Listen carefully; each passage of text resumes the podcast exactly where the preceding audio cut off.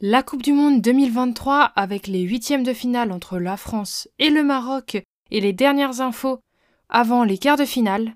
Salut les gens, c'est Ellie, j'espère que vous allez bien et bienvenue pour ce nouveau tour de l'actu du foot français. Aujourd'hui, on parle des huitièmes qui se sont joués face au Maroc ce mardi. C'est une victoire 4 à 0 des Françaises face aux Marocaines. Tout d'abord, en première période, la France domine face à un bloc marocain bien en place en 4-4-2 mais au bout de seulement 15 minutes, Diani ouvre le score pour les Bleus. Un 1-2 sur la gauche entre Bacha et Karchaoui qui est lancé en profondeur. Puis elle centre dans les 6 mètres sur la tête de Diani qui est seule face au but. 5 minutes après, les Bleus font le break. Renard trouve Dali au centre du jeu, elle dévie en une touche pour Diani qui part en profondeur. L'attaquante serre en retrait Dali de nouveau qui frappe et qui marque un poteau rentrant. Il y a donc 2 à 0. Seulement 4 minutes après, les Françaises aggravent le score. Le Sommer y va aussi de son but suite à un pressing. Tout simplement sur un ballon en profondeur, Diani presse la défenseuse marocaine qui cherchait le 6 mètres.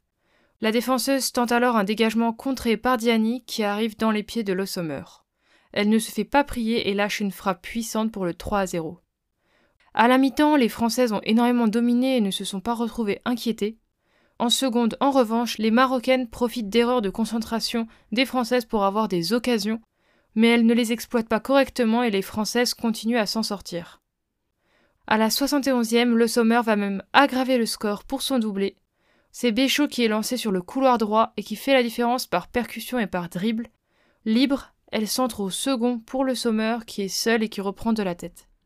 Le Sommer continue donc d'améliorer son record de but historique en équipe de France. C'est donc une victoire 4 à 0 des Bleus. Elles évoluaient dans ce match en 4-4-1-1 avec Périsser, Renard, Almeida et Karchaoui en défense, Dali, Gayoro, Toletti et Bacha au milieu, puis Le Sommer et enfin Diani en pointe. On a vu dans ce système Périsset qui a bien aidé au milieu de terrain, Dali également en point d'appui et surtout Le Sommer qui était partout, mais toujours au bon endroit au bon moment. On a noté quelques faiblesses au niveau de certaines passes d'Almeida, mais aucun doute que ce souci sera réglé. Les Françaises ont surtout profité de faiblesses défensives des Marocaines, tout en profitant de leur domination pour les priver de ballon. C'était un match spécial pour plusieurs membres de l'équipe de France. Tout d'abord Hervé Renard, qui est le sélectionneur, car il était encore il y a peu le sélectionneur de l'équipe masculine du Maroc, mais aussi pour Kershawi dont les deux parents sont marocains. Leur joie était donc mesurée et sobre pour ne manquer de respect à quiconque. Diani a de nouveau été nommée joueuse du match comme après le Panama, et il faut surtout nommer sa doublette avec le Sommer, à qui c'est 7 buts et 4 passes décisives depuis le début de la Coupe du Monde. Les quarts de finale arrivent donc samedi face à l'Australie, qui est le pays co-organisateur de la compétition. Il faut noter que Lakrar et Bacha ont ressenti des douleurs à la cuisse pour la première et à la cheville pour la seconde, mais elles ont toutes deux repris l'entraînement, donc c'est de bon augure avant l'écart.